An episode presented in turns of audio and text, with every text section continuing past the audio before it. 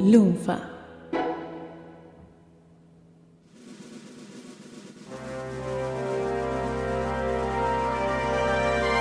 Demasiado cine. Podcast.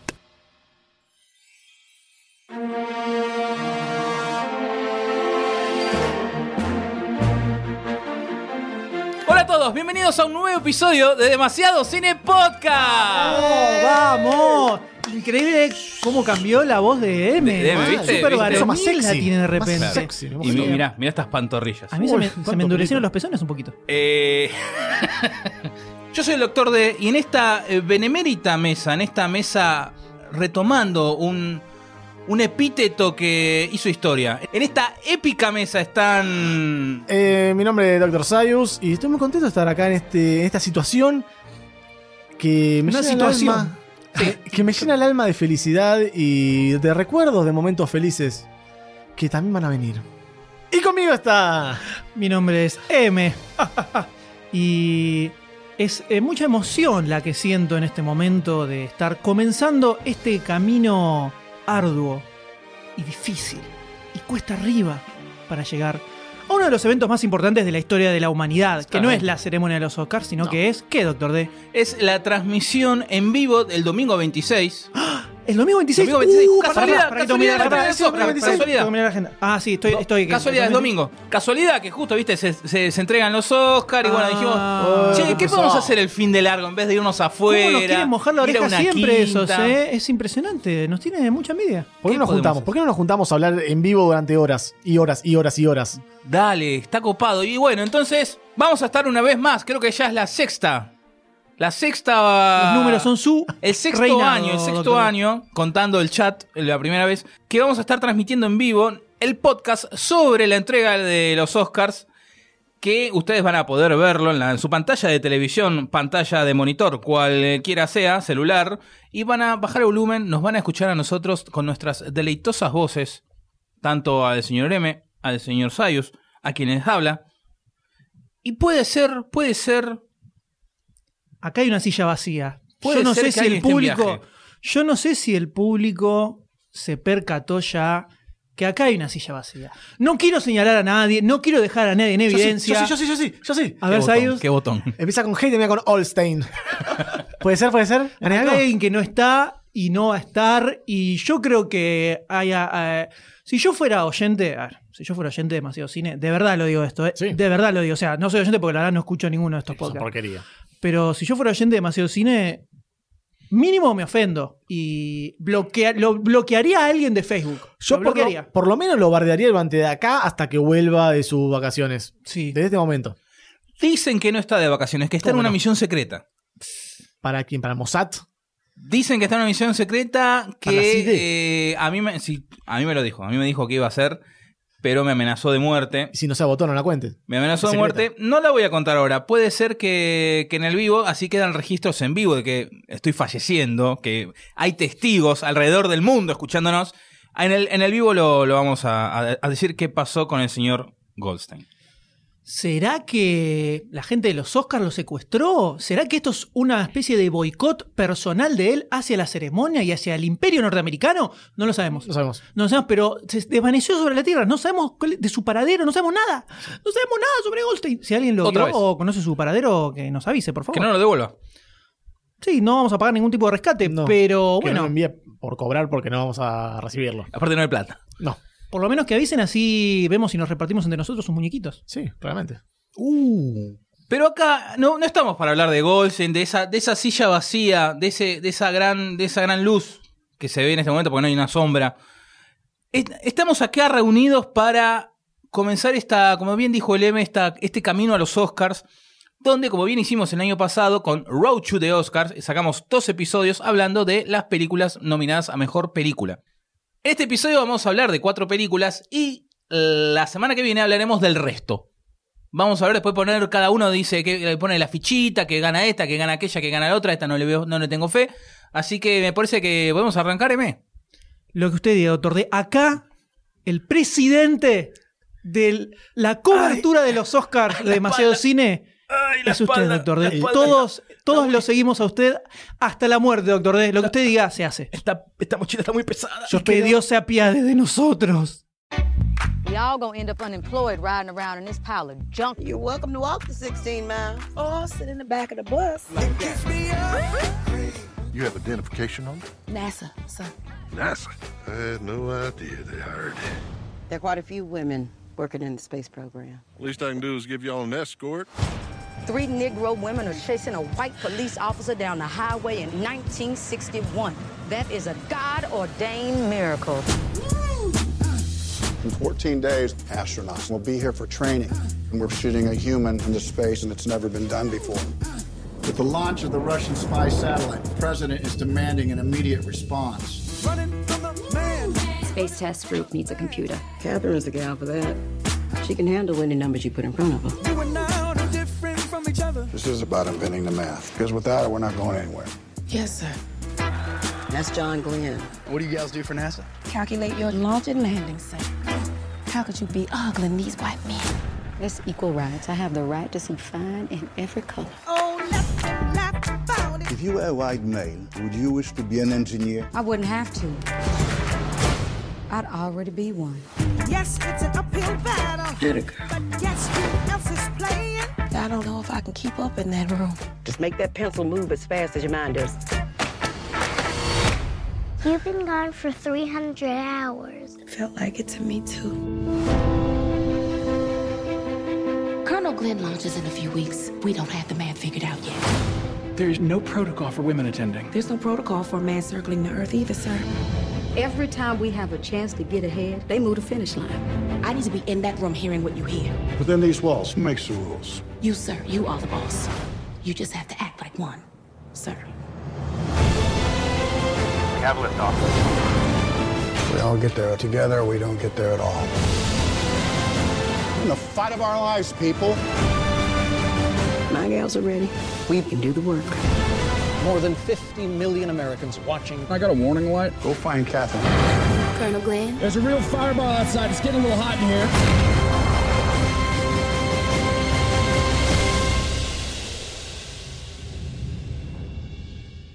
La historia norteamericana tiene muchos momentos claves, momentos importantes que a ellos les encanta y les encanta relatar al universo constantemente, sobre todo en la forma de películas. ¿no? Una y otra vez. Absolutamente. Y uno de esos momentos, para ellos claves, totalmente claves, es todo lo relacionado con la carrera espacial, por supuesto, una de sus grandes batallas a lo largo de la historia frente a la Unión Soviética para ver quién era el primero en llegar al espacio.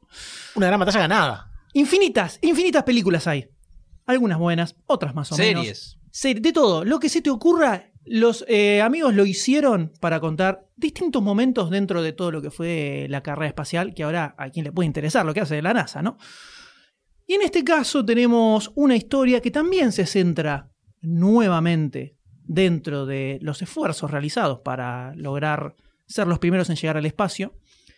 Pero en este caso tenemos cierta vuelta de tuerca. Hay un enfoque un poco diferente a lo normal. Estoy hablando de la película Talentos Ocultos, Hidden Figures, dirigida por Theodore Melfi, con guion de Alison Schroeder y basada en una novela llamada exactamente igual, Hidden Figures, escrita por Margot Lee Shetterly. Esta muchacha todavía no había ni publicado su novela y ya le habían comprado los derechos para hacer la película. La novela salió editada el mismo año en que salió la película, para Ay, que, que- se den una idea. que pronto. Así Hot, es, hot. bastante rápido. Esto sucede muchas veces en general. Sí. ¿Qué es lo que tenemos acá? Estamos en el famoso Project Mercury, que era el momento en el que la NASA estaba intentando tirar un tipo al espacio y volver a traerlo vivo. Algo que les estaba costando bastante y que los amigos rusos les mojaron la oreja enormemente con el famoso Yuri Gagarin, que viajó, volvió y los amigos norteamericanos se quedaban diciendo, ¿qué pasó? ¿Por qué, ¿Qué hacemos ahora? No puede ser. ¿Cómo nos van a ganar a nosotros? Entonces, un gran drama profundo, ¿no? De pensar un poco en qué iban a hacer de su vida. Y ese momento es el que nos retrata esta película. Project Mercury, tenemos a toda la gente de la NASA rompiéndose la cabeza pensando cómo hacemos para tirar un tipo al espacio y que vuelva y no reviente todo en el aire. y viendo cómo los rusos todo el tiempo los ventajaban, los ventajaban, los ventajaban. O sea, parecía que iban a perder, iban a perder y no había forma, no había forma de solucionar este problema. Y lo que nos muestran acá es un componente clave en toda esta parafernalia. Siempre lo vimos más orientado a los científicos que construían las naves o los pilotos, por supuesto, infinitas historias sobre los pilotos, pero acá se centran en las computadoras. Pero no estoy hablando de la que vos usás para entrar al Facebook todo el tiempo. Eh. Estoy hablando de lo que se llamaba computadoras antes de que existieran las computadoras, o sea, las personas que se encargaban de hacer cálculos. Que esto era algo que existía. La persona computador. Exactamente, había toda una división específica dentro de la NASA llamada Computers, donde había un montón de gente que su trabajo era resolver ecuaciones y resolver matemática y chequear datos todo el tiempo, pa, pa, pa, pa, como si fuera un programa de computadora, pero lo Humano. hacían obviamente con sus cerebros. ¿Viste? Y el futuro le sacó el trabajo. ¿Viste? Ya eso es algo bastante interesante para ver en la película. Pero además se centran en el grupo de computers que eran afroamericanas en ese momento. O sea, negros. Y mujeres, además. O sea, triple problemas tenemos en este momento. Entonces lo que nos muestra es, dentro del trabajo que hacían, cómo tenían que, primero, desempeñarlo dentro de la normalidad de lo que les pedían. Y además el hecho de ser negras, tener que enfrentarse a lo que era la segregación en ese momento, en fines de los 50, principios de los 60, en Estados Unidos. Entonces ahí es donde la película empieza a encontrar como un punto de vista un poco más original frente al resto de las películas que se hicieron un poco ya sobre el tema. Se centra específicamente en tres mujeres, Catherine J. Johnson, que está interpretada por Taraji P. Henson, Dorothy Vaughan, que la interpreta Octavia Spencer, y Mary Jackson, donde está Janelle Monáe. Estas son tres personas que existieron en la realidad, son absolutamente históricas en la historia de la NASA, son tres minas recontra pioneras en lo que hicieron. Catherine J. Johnson, que es un poco la protagonista de la película, era una mina con un cerebro totalmente fuera de lo normal, que fue eh, la mina que hizo un montón de cálculos claves para lograr eh, hacer toda esa primera etapa de- del viaje a la Luna. eh, y los descifró todos ella. De hecho, hace unos años eh, Obama le entregó un, un premio por Mira. todo lo que había hecho. La mina siguió laburando décadas en la NASA. Y lo mismo con Dorothy Vaughan y Mary Jackson, que cada una tenía como su rol dentro de la NASA. Y a lo largo de la película vemos cómo tratan de pasar por encima de todas las trabas que tenían enfrente y lograr realizar cosas que se terminaron convirtiendo en pioneras a lo largo de la historia. Por supuesto, acá lo que tenemos es una historia basada en hechos reales, entonces donde la novela es totalmente fiel a los hechos históricos. En la película, como suele suceder, Sus toman- licencias, Y se tienen que tomar licencias porque eh, para que la Más o historia que te cuentan tenga. No, y que cierre dentro de todo. Entonces, hay muchos personajes que están eh, unificados. Por ejemplo, tenemos también en la película a Kevin Costner, que hace de Hal Harrison, que es como el coordinador de toda la unidad que se encarga de armar los cálculos matemáticos sobre cómo mandar y traer de vuelta a, a los astronautas. Está Kirsten Dunst, que hace una especie de supervisora de toda el área donde estaban estas computers. Eh, y Jim Parsons, el de Big, Bang Bang, Theory. Theory. que hace de uno de los jefes ahí del área de cómputos donde está Kevin Costner. Esos son personajes que no existieron en la realidad, son como amalgamas de varios tipos que estaban ahí, porque si te tienen que mostrar la realidad de cómo funcionaba eso, es un quilombo que no había un jefe, los empleados y se terminó. Era una cadena de gente que laburaba interconectada, que era bastante complicada. Entonces, eso está más simplificado en estos personajes. Y por otro lado, las líneas temporales están como medio apretaditas porque las cosas que hicieron estas tres minas no fueron en simultáneo. El personaje de Octavia Spencer, lo que te cuenta en la película, lo hizo a fines de los 40 y la película está en el 61, por ejemplo. Eh, y lo mismo pasa con los otros dos personajes. Entonces, son como algunas licencias, pero igual hubo gente de la NASA que salió a hacerle, la- supervisaron todo, le hicieron mucho el aguante a la película. Dicen que al margen de ese tipo de cosas, lo que cuenta es así. De hecho, en realidad, en la NASA eh, en sí misma nunca hubo segregación, porque de hecho, cuando el, el organismo anterior, que, que era NACA, se convirtió en la NASA en el 58, creo que fue. Cuando aparece la NASA, directamente dejan de lado todo lo que era segregado y eh, fue, fue una de las organizaciones pioneras, de hecho. un avance en la bastante integra- importante Sí, para sí. la época. Y más Fue- esa, a fue esa una- época. Sí, fueron uno de los pioneros en lo que era la integración y dejaron de segregar, sacaron todo lo que eran los baños separados, eh, los- los, eh, las oficinas separadas y integraron a todos los equipos. Y acá te cuentan como que al principio, los primeros años de la NASA todavía estaba segregado, que en realidad no era así. Pero las cosas que te cuentan eh, son reales y pasaban de verdad. Y hay cosas eh, que son detalles súper, súper ínfimos que, que cuando lo ves ahí eh, es bastante impactante pensar que vivían así. Una pavada, por ejemplo, es el hecho del baño, que había baños específicos para negros. Y eh, ves como de repente un personaje tiene que correr como 20 cuadras para lograr encontrar un baño donde ir. Sí. Y después cuando vuelve el jefe lo acaba a pedos porque diciéndole, ¿pero dónde estuviste una hora? ¿Una hora estarás en el baño? Entonces, así hay un montón de cositas que un poco te, te marcan una realidad que había en ese momento. Si bien no era así en la NASA, seguía siendo así en Sí, Estados Unidos en general. Y cómo estas tres minas un poco empiezan a, pasar por encima de eso y a sobreponerse y lograr avanzar un poco y plantear un montón de caminos que después iban a abrir el paso a que todo eso fuera cayendo, ¿no? La película está muy buena, es muy entretenida, están muy buenas las historias que cuenta.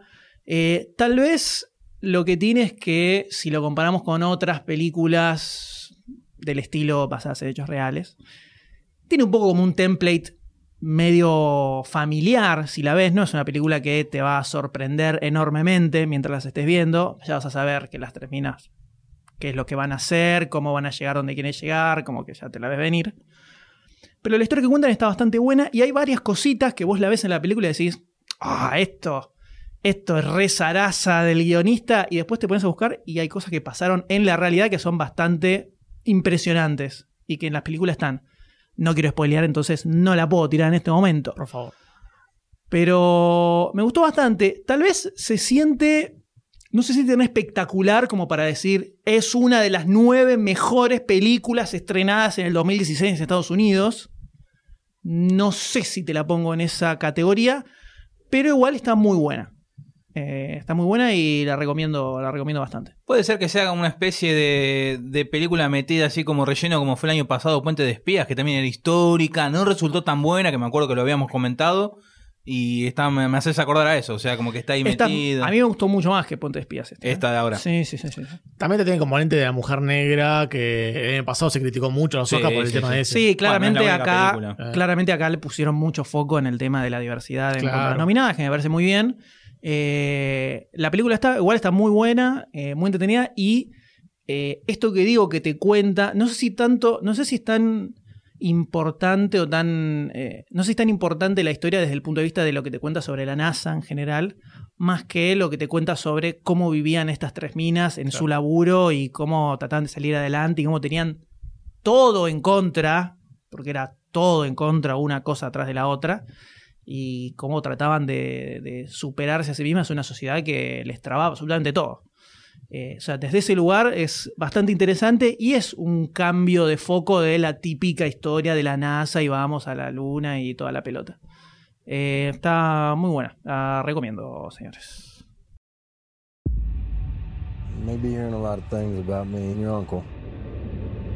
Whatever I hear, I won't believe. No, you believe it. I did all of it. Those banks loaned the least they could so they could swipe your mama's land. It's a big bank. It's too big. That's what she said. They took everything from your family. This is your chance to take it back. On the ground! Paying them back with their own money. Well, if that ain't Texan, I don't know what is. You hear about these bank robberies? I may have one hunt left in me. It's a good thing you're done. We're doing it. Every step of the way. They know exactly what they're doing. They're trying to raise a certain amount, that's my guess. I think I got these boys figured. He's got no record. He's never been arrested.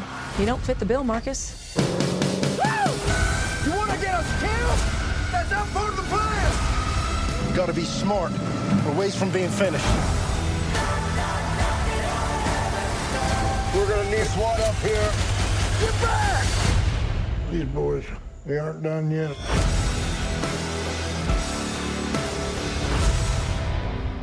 El western. ¿Qué género el western, no? Hace unos años todos los productores le daban por muerto. Nadie le ponía fichas Está muerto. absolutamente Está para muerto. nada. Muchos géneros muertos, supuestamente muertos hay en, esta- Supuestamente en, muertos. esta- en estos Oscars. ¿eh? Pero no. Pero no. El western siguió dándonos cine. No me digas. Nos dio Bomb Tomahawk eh, con Cardassel. Nos dio Hateful Eight, la película de Tarantino. Y sin ir más lejos, The Revenant, la película que le dio el, el- el Oscar a, A DiCaprio. a Leo DiCaprio. Es una especie de western. Pero es una especie de western. Es una Puede especie de ser, western. puede ser. El género, fue- el género western no murió, fue mutando, fue transformándose. Y una de sus transformaciones es lo que se conoce como neo-western. ¡Hala! Neo-western. Neo-western. Vamos a bajar un poco al criollo, también un western contemporáneo, vamos a decirle. Que es esas películas que utilizan los temas clásicos lejano oeste, el tema del eh, antihéroe, rebelde, la ambientación del, desierto y lo- los pueblos con poca gente, los tiroteos, pero en un ambiente más moderno, siglo XX, siglo XXI y le ponen una pizca de resistencia al, cambio, resistencia al avance de la sociedad, eh, resistencia o también a veces resignación al, al mundo moderno que está por avanzar por encima a estos antihéroes y también a los antagonistas, ¿no? Hell or High Water es exactamente esto. La película está dirigida por David Mackenzie, es un western moderno ambientado en la zona rural del oeste de Texas. Es esa zona donde en todas las películas se ve como eh, escena de transición entre un lugar y otro, que es el auto avanzando por la ruta y desierto. Bueno, acá la película pasa en este escenario. Y se, se frena ahí en el desierto. en. Exactamente. Es el, Tenés- el famoso Middle América. Exactamente, ese es el lugar donde no hay nada, donde O sea, hay votaron- y todos votaron a Trump en, esa, en los que aparecen en esa película. Muchos habrán votado a Trump en esa Ah. película. Eh, es, es eso, es pueblo, ruta y cuatro gatos locos por ahí dando vueltas. En este ambiente rural tenemos a los que son los antihéroes, se puede decir, de la película, que son los hermanos Howard, interpretados por Ben Foster y Chris Pine. Chris Pine, eh, Capitán Kirk de los pibes. Obvio. Esto, los hermanos Howard son dos vaqueros, dos cowboys, que están empezando a dedicarse al robo de bancos. Tranca, como un nuevo Tranqui, emprendimiento. Dijeron, exactamente. Hacemos un podcast o salimos a robar bancos. Seguramente suerte Robemos que con los podcasts. Ga- Ganemos plata. Y por eso fueron a robar banco, claramente.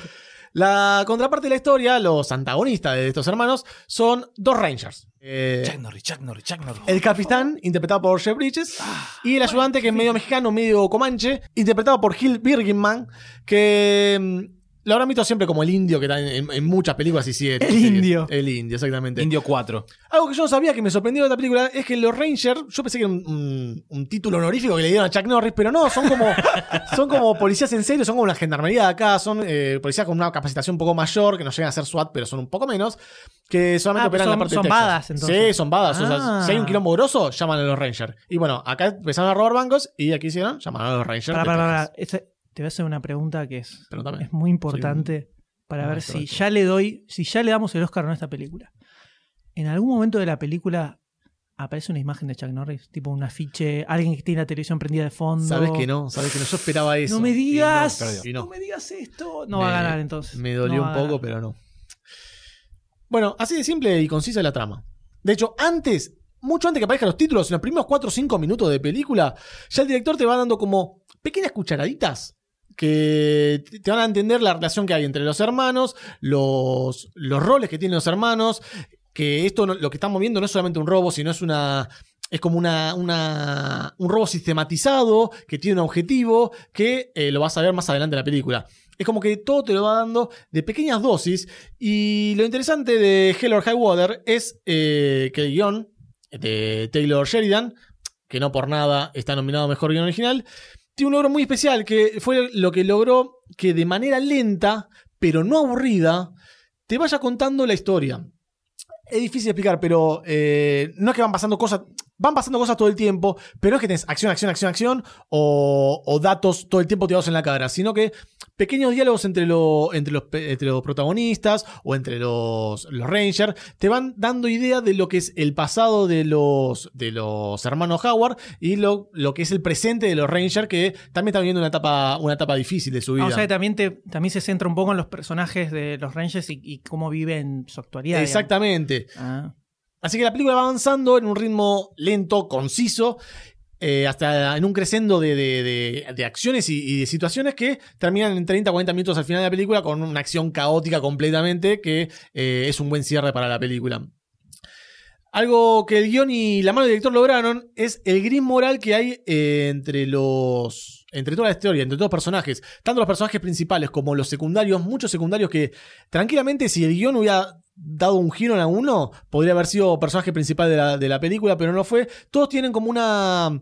eh, como, como un, un gris moral en, en la realidad que están viviendo. O sea, no es que se ponen del lado de los ladrones, pero tampoco se ponen del lado a quienes están robando los ladrones del banco. Entonces están todos de un lado como de, jugando de, la suya. Y esto nos lleva a otro valor de Hell or que es eh, las excelentes actuaciones. Chris Pine sorprende mal en un papel eh, maduro y serio, que no estoy acostumbrado a verlo a Chris Pine. Ben que hace de hermano de, de Chris Pine, es el hermano mayor, es a veces muy rompehuevo, pero después terminas encariñándote con el personaje, terminas aprendiendo un poco de su historia y por qué se comporta así. Yo lo banco mucho a Ben Foster, ¿eh? Sí, es un Lo genio. banco mucho. Jeff Bridges, bueno, que Jeff Bridges es maestro. Jeff, Jeff Bridges, Ranger de Texas, ya está. Listo. Además, además pasa a ser de un, un ranger eh, racista y xenófobo a partir del corazón así sin escalas, de una. Es No. como pa, derecho. No, Jeff, no. Es terrible. Y otro gran actor silencioso de, de toda esta película es eh, el mismísimo Texas. O sea, el, pueblo de Texas es eh, un ente que participa mucho en lo que es la película. Tanto en, lo- en los ambientes, en el pueblo, en, las, en los escenarios, en los paisajes que te, que te da. Eh, la gente también, como decía antes, lo- los participantes, los pueblerinos, que están todos armados, están todos al palo, todas las acciones que toman. Es como sentís un poco lo que es la experiencia Texas en, cuando terminas de la película. Decís, ah, mira, yo viví en Texas un par de años. Eh, acabo de, darme cuenta de eso. Como decía antes, lo- los neo-western, estos que, les comentaba, tienen ese tono de rebeldía contra el mundo que avanza, el mundo que lo pasa por encima. Y acá en, la película, en Hello Water, la temática es más económica. Acá los, son ladrones de bancos y se ve mucho todo el, el tema de economía. Se ven, eh, cuando van pasando por la ruta, se ven muchos carteles de préstamos, eh, casas abandonadas. Bueno, justamente como les contaba antes, el tema de los, eh, los secundarios, como también se ponen en contra del banco porque les caga un poco la vida, el tema de hipotecas, que es algo que está mucho en Estados Unidos. No, y es, y es una realidad posta ahora y un bardo que tienen desde hace varios años. Sí. Sobre todo en toda esa zona de- del país que es completamente abandonada. Así que cerrando un poco con lo que es eh, la película, tiene un tono triste, un tono melancólico, pero en general tiene momentos muy buenos, eh, tiene momentos graciosos también, tiene, tiene un par de pasos de comedia muy, muy copados y tiene una buena dosis de acción. Así que claramente para mí, para mí es uno de los mejores western de la última ¡Ah, década. bueno! Para mí. ¡Ah, Para mí. bueno! ¿eh? Epa. Y si ¡Ah, no, del siglo bueno! XXI, te lo digo ahora. Hizo un drop de Mike. ¡Impresionante! Fuck yeah. When I first met this woman, I saw Rose and I latched on to her. I told her, baby, I don't want to marry. I just want to be your man. Rose told me, I told him if he wasn't a mankind, and move out the way so the mankind could find me. that's what she told me. You're in my way, you're blocking the view, move out the way so I can find me a husband. Where Corey? I want him to help me with this fence. He got recruited by a college football team. It ain't gonna get him nowhere. If he be like you in the sports, he gonna be all right. Ain't but two men ever played baseball good as you. And what'd it ever get me? I ain't got a pot to piss in or a window to throw it out of. Hey, Pop, can I ask you a question? How come you ain't never liked me? What law is there say I got to like you? A man is supposed to take care of his family. You live in my house, fill your belly with my food, put you behind on my bed because you're my son. Now don't you go through life worrying about whether somebody like you or not. You best be making sure they're doing right by you. Corey just trying to fill out your shoes. I don't want him to be like me. I want him to get as far away from my life as he possibly can get. You the only decent thing ever happened to me, Rose. You can't be nobody but who you are, Troy. That's all you got to measure yourself against the world out there. Rose, I got something to tell you. I don't know how to tell you this. Why, Troy? Why? You ought to know it's time. I don't want to know, damn it! What you ever give me? Your feet, them bones, that pumping heart. You never done nothing but hold me back, afraid I was gonna be better than you. Everything that boy do, he do for you. It's not easy for me to admit that I've been standing in the same place for 18 years. Well, I've been standing with you. I got a life too. Don't you think I had dreams and hopes? What about my life? What about me?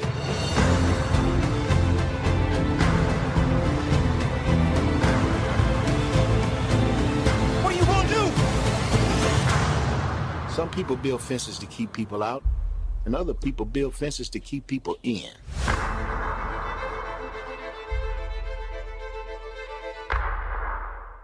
Fences, algo así como cercas, vallas, lo que divide terrenos vecineros.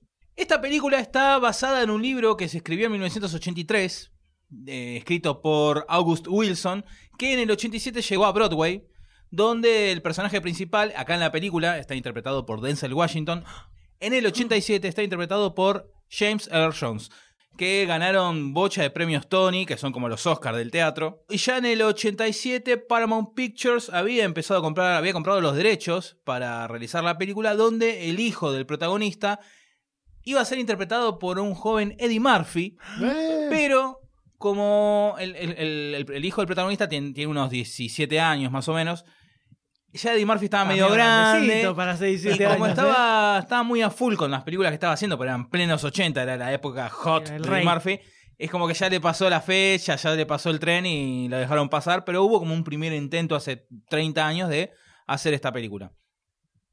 En el 2010 la volvieron a llevar al teatro, esta vez interpretado, sí, por Denzel Washington. Todos los ¿En, mismos- en Broadway? en Broadway, en la obra de teatro, donde todos los protagonistas son los de la película Dora. O sea, está, tenés a Denzel Washington, a Viola Davis, a Stephen Henderson, a Russell Hornsby.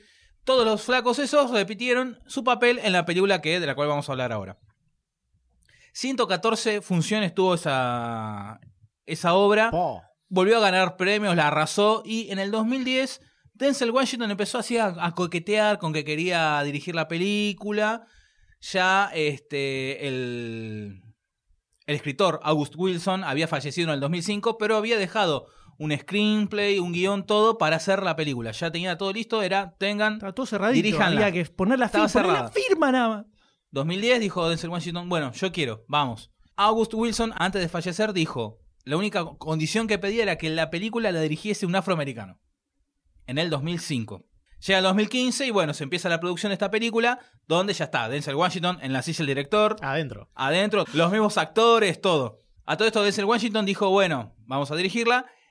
Total, yo me siento preparado, me siento preparado porque 114 veces hice esta película, esto es, es De un- taquito, nada, con nada. ojos cerrados te lo hace pipi, Dicho y acción, hecho, fin. terminó de hacer la película y dijo, esto fue un, un paseo, no, no, no fue nada, ni la sentí, ni la sentí. Seguro que dijo, ya fue, no, ni, ni voy a cobrar porque ni la sentí. No, no dijo eso. Lo loco, aparte de estar nominada a Mejor Película, está nominada a Mejor Guión y a Mejor, mejor Adaptación. Es la primera vez que hay eh, un premio, una nominación póstuma. Ahora, todos me van a decir Heath Ledger, que falleció y al, al- al- los seis meses ya estaba nominado. No. La cosa es que acá, August Wilson falleció en el 2005. O sea que ya hace 10, 12 años que está muerto. O sea, hay una, una, Hay una tema- distancia en el hay medio. un tema de bastante- podredumbre dis- diferente Sí, entre uno y sí, el otro. sí, sí, Pero, sí, a Heath- claro. pero a Heath Ledger lo nominaron cuando ya había fallecido.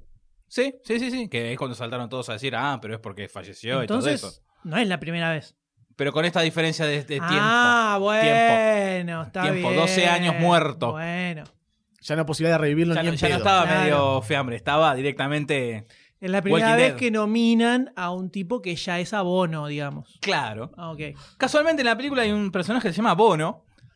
Todo ¿Qué? tiene que ver con todo. Está interpretado por Stephen Henderson. La verdad me copó mucho, ahora vamos a hablar, voy a hablar de la película, me copó mucho el personaje y el actor que casualmente aparece en otra de las nominadas a Mejor Película. Es un personaje muy copado, que si te pones, a- también que viene de, de la obra de teatro, pero también podría haber ido a James Earl Jones, el personaje por el tipo de personaje, la, la- la fisionomía de- del tipo en sí.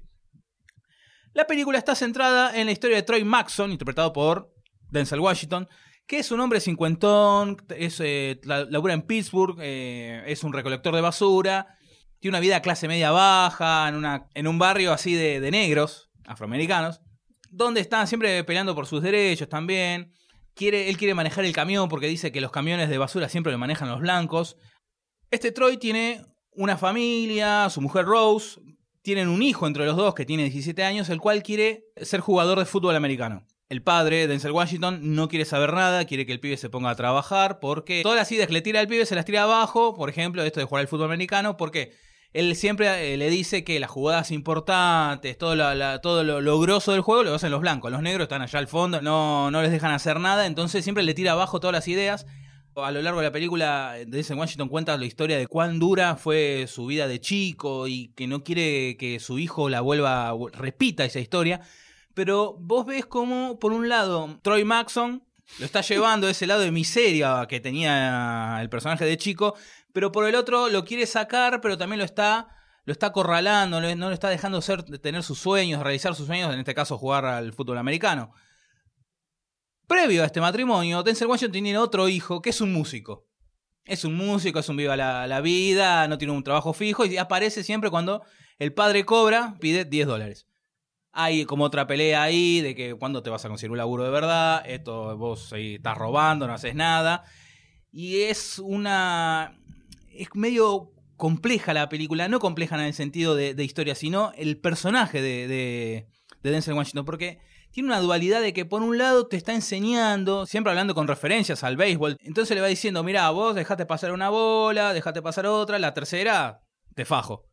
Hacia un momento de la película hay unos hechos que empiezan a replantear dentro de todo la, su, su status quo de Washington, y hacia el final tenemos como un toque mágico, un toque que ahí sí puede ser que eh, se, se, note la adaptación de, de, la obra de teatro porque es un final muy, muy de tablas, por así decir. La película está buena, me gustó.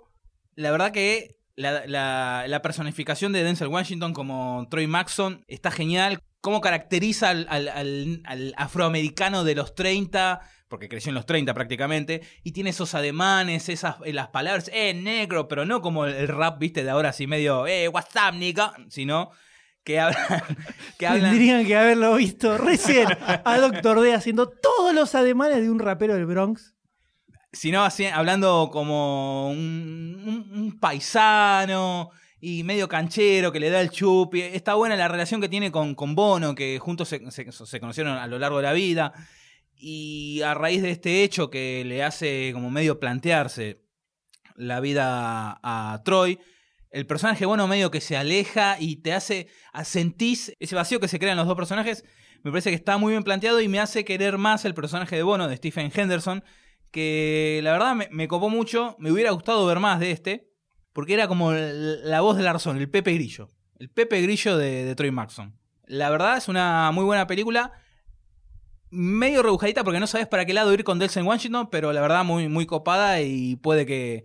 No sé si va a estar peleada entre las nominadas finales, pero el personaje, la actuación de Denzel Washington, eh, la verdad que está... Contendiente, está muy buena. un Sí. contendiente.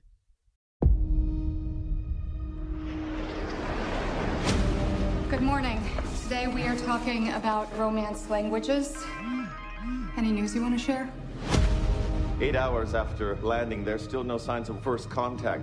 The objects measure at least 1,500 feet tall. Mama, what's going to happen? I don't know. More objects like this have landed around the world. Dr. Banks, I'm Colonel G.T. Weber.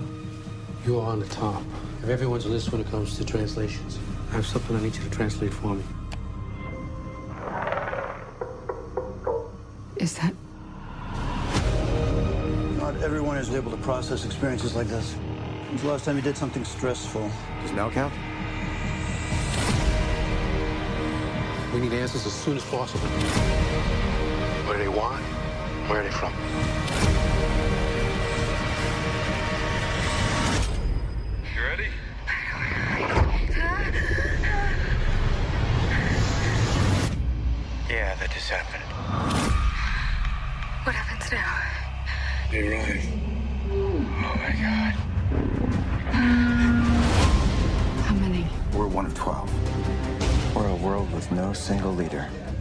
Impossible to deal with just one of us. So how do we clarify their intentions? I go back in. Well, I guess I don't need to tell you you're putting yourself at risk.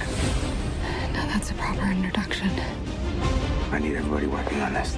I feel like everything that happens comes down to the two of us. I know what it is. What does it say? Offer weapon. I don't need an interpreter to know what this means. We don't know if they understand the difference between a weapon and a tool. China just threatened to destroy their shell. Whatever they do, France and Korea will follow. We could be facing global war. We need to talk to the other sides and work together for once. We have 15 hours before this all goes to hell. Are you dreaming in their language? I know why they're here. What the hell is she doing? Do trust me.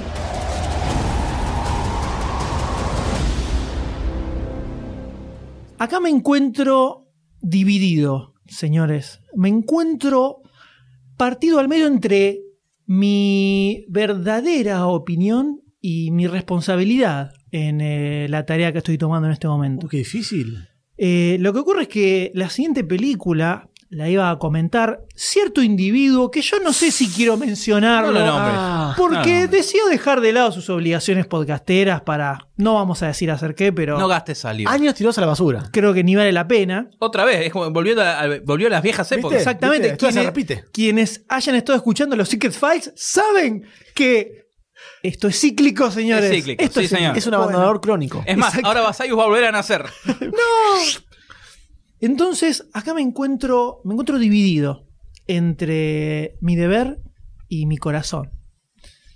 Porque la película de la que voy a hablar en instantes nada más, a mí me pareció una cosa y a Goldstein le pareció lo radicalmente opuesto, pero radicalmente opuesto. No, bueno, más o menos. Totalmente distintas fueron nuestras opiniones sobre esta película. Yo creo, que, yo creo que la opinión de Goldstein tiene que estar socavada y pisada por todos nosotros y que la opinión del M sea la que salga a la luz. Totalmente diferente. Para mí que se comió los mocos y no quería venir al debate porque Uy, sabía que iba a perder. Desconozco, es desconozco, desconozco. Yo creo que tranquilamente podemos hacer una noche bis solo de esta película para sacarnos la remera, sacar una faca y empezar a darnos entre, con Goldstein con esta película. Porque se puede poner violento. Pero Goldstein no está. Ah, Ah, no está. Pero Acá- nombraste. Acá está la silla y no hay nadie. El micrófono está vacío. Está. Así que la película en cuestión, estamos hablando de ciencia ficción, pero estamos hablando de De la buena. mucho más allá de la ciencia ficción. La película se llama Arrival.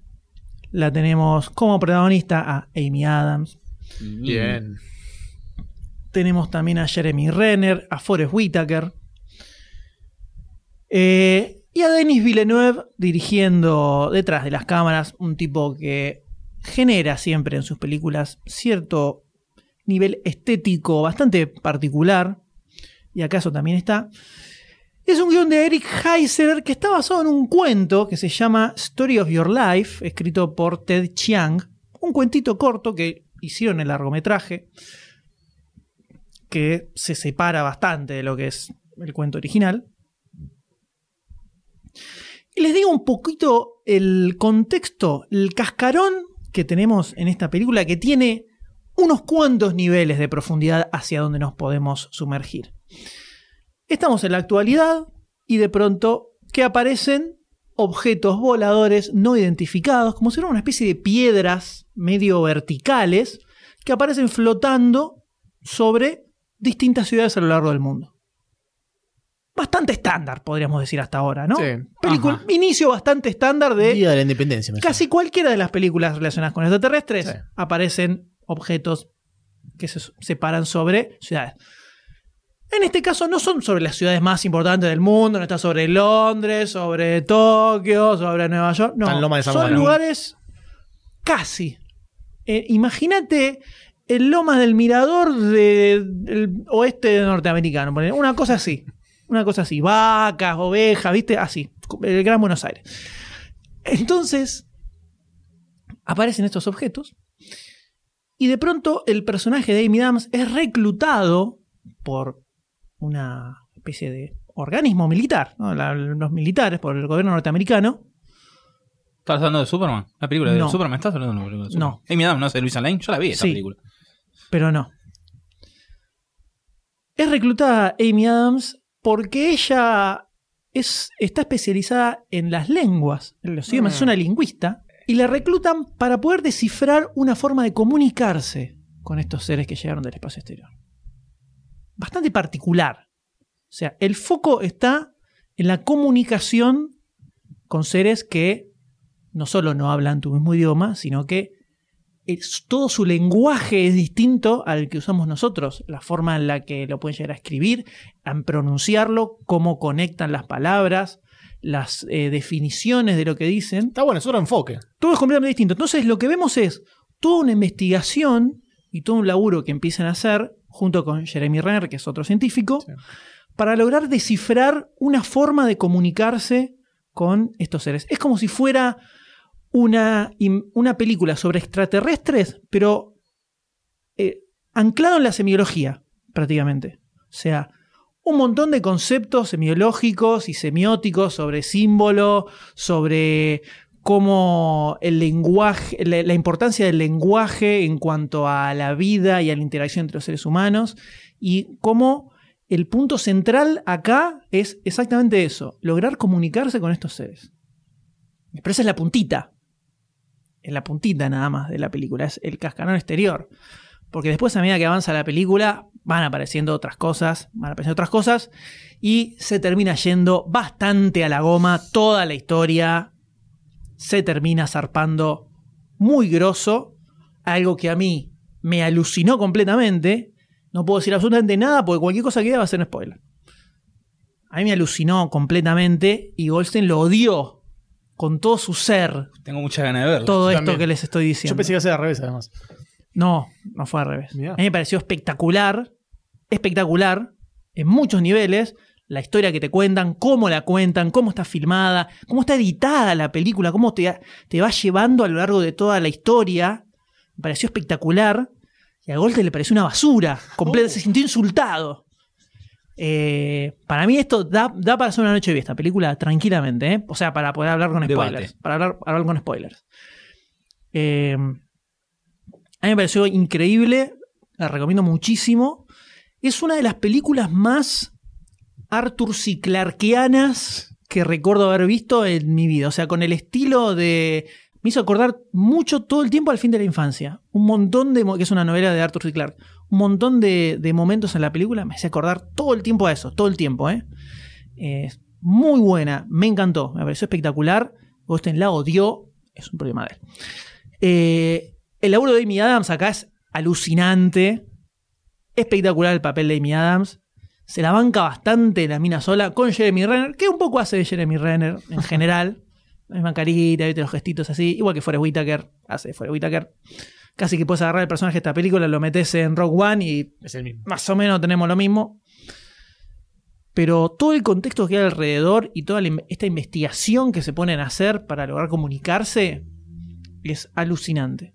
Eh, y además es súper eh, original también. O sea, darle ese enfoque a una invasión extraterrestre.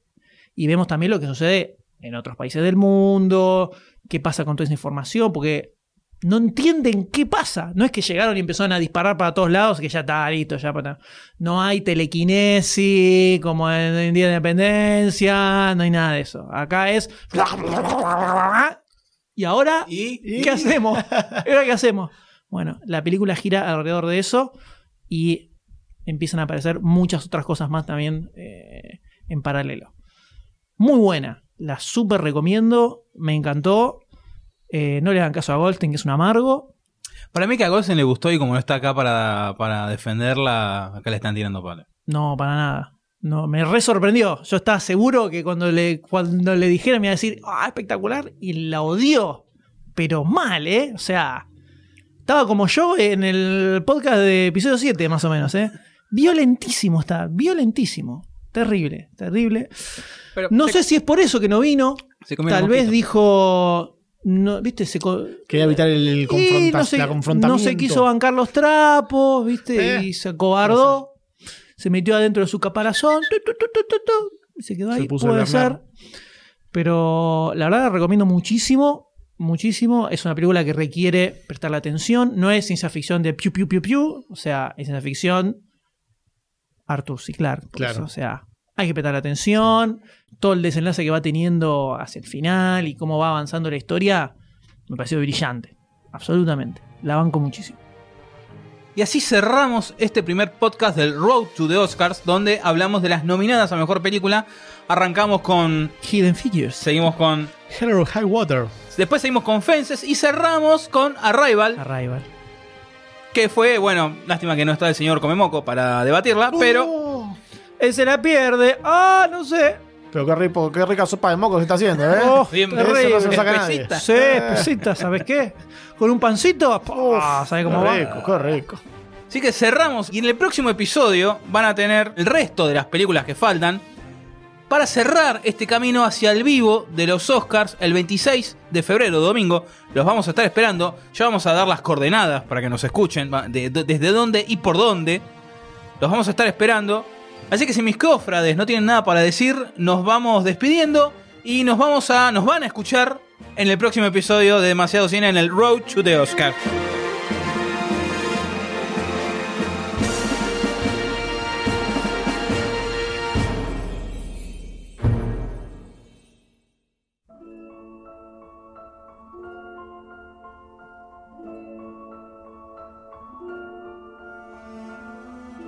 Si este episodio te gustó te emocionó o por lo menos te ayudó a remar el día, date una vuelta por patreon.com barra lunfafm y convertite en patrocinador.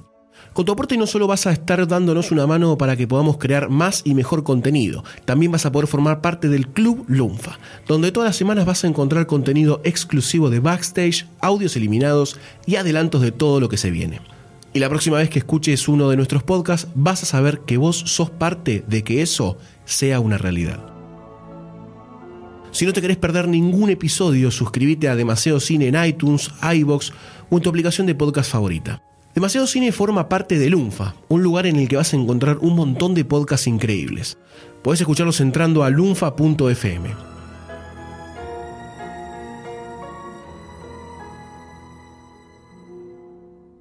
Entérate de los nuevos lanzamientos siguiendo a Lunfa FM en Instagram, Twitter y Facebook. Así vas a descubrir cosas como Podawans recorriendo la galaxia de Star Wars. Si quieres saber cómo sigue, búscalo en lunfa.fm.